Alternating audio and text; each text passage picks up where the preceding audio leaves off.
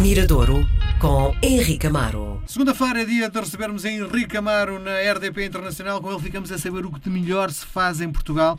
Temos andado a trazer-vos novidades. Hoje decidimos viajar no tempo. Isto porquê? Porque o Henrique, hum, para além de ser um alto conhecedor hum, das coisas que se fazem novas no mercado, é um colecionador de coisas antigas e às vezes passa horas ah, em, em, em discotecas, em, em, lojas onde vendem discos antigos, porque tens esse cuidado, não é? És um verdadeiro colecionador, não é?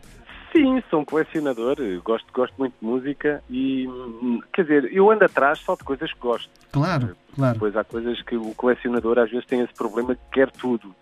E eu não quero tudo, quero acima de tudo música que eu. Sobretudo também acho Diz? E há também que gerir o espaço e não tem espaço no espaço, não é? Porque o vinil não é, não é o MP3, não é? Sim. Não, não sou, e, e, às vezes há estes hábitos que, mas de facto o espaço é, é, é problemático para quem quer ter uma, olha, uma biblioteca, Sim. uma discografia, enfim. Mas, ocupa, mas agora há muito esse, essa vontade de recuperar o vinil, não é? E há cada vez mais sítios onde se pode encontrar coisas que são maravilhosas, não é? Sim, temos, temos as, duas, as duas vertentes. Temos o comércio do vinil mesmo de, a nível de novidade, uh, atualmente, não sei, há dois, três meses, a venda de discos em vinil nos Estados Unidos ultrapassou os CDs. Portanto, algo impensável, não é? Portanto, Sim. é uma espécie de recuperar um trono que foi do vinil até aparecer o CD, o CD dizimou tudo e agora está a voltar a esse. E então tu tanto, tanto podes encontrar novidades, portanto, a versão em vinil de um disco que acabou de sair, uhum. como encontras raridades. E diz uma coisa, do ponto de vista da, da sonoridade, do som, da qualidade, o vinil é, é mais uh, interessante? Epá, sabes que eu não gosto muito desse tipo de culto. Eu gosto, acima de tudo, do hábito e do ritual, não é? Tenho obrigatoriamente de me levantar para pôr no lado B, ouço os discos, essa pausa a meio do disco dá-te uma noção diferente do disco e há, claro, depois há, há boas prensagens e há, há que realmente soam muito bem.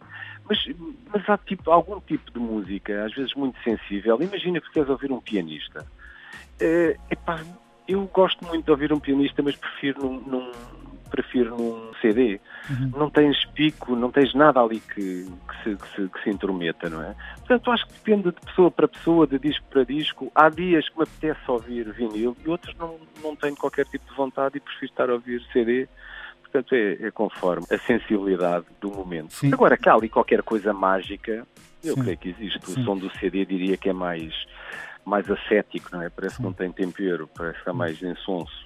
E o do outro é mais personalizado. E diz uma coisa, aquilo que nos trazes hoje é em vinil ou é em CD? Há das duas versões, mas saiu originalmente numa altura em que nem sequer haviam, existiam CDs.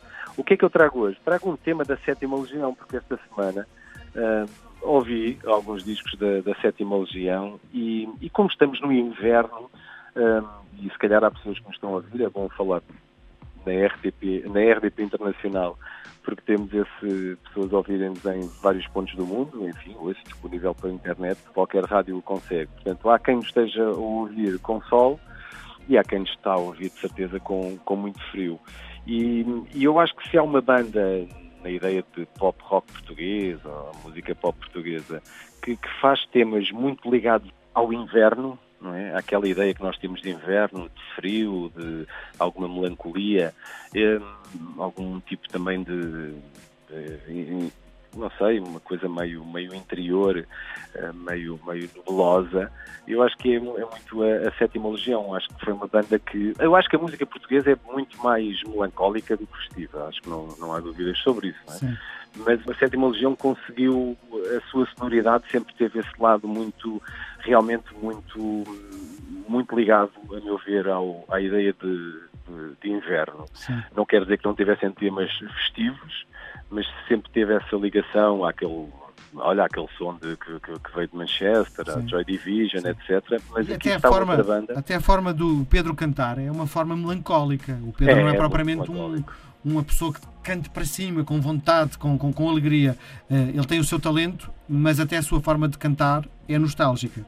É, é, a maneira dele e ficou uma imagem de marca, ao mesmo tempo tornou-se uma imagem de, de marca. Há, um, há, um, há, umas semanas atrás passámos a, a Yant e a Nina Kmelik. Um, passámos um tema aqui no Mirador com a participação do Pedro Oliveira e é engraçado quando ele coloca a voz, leva-te logo para, para o ambiente que, que tu sabes que é, que é o dele. E, e, e, depois é engraçado porque é uma banda que, embora também fosse buscar essas influências todas, a, a, Inglaterra, incorporou uma maneira de estar. Quando eu falo inverno, isto é quase um inverno português, aquele hum. quase um, um, inverno alentejano, um inverno das beiras. Um, é esse que tu reconheces aqui, não é necessariamente um inverno de Liverpool. E eles conseguiram isso com a gaita de foles, com a maneira como trabalhavam os ritmos. É uma banda muito interessante. Este é o primeiro disco. O, a canção que eu trago aqui chama-se O Canto e o Gelo e pertence ao primeiro álbum do, da Sétima Legião, um disco que se chama A Um Deus Desconhecido, editado em 1984.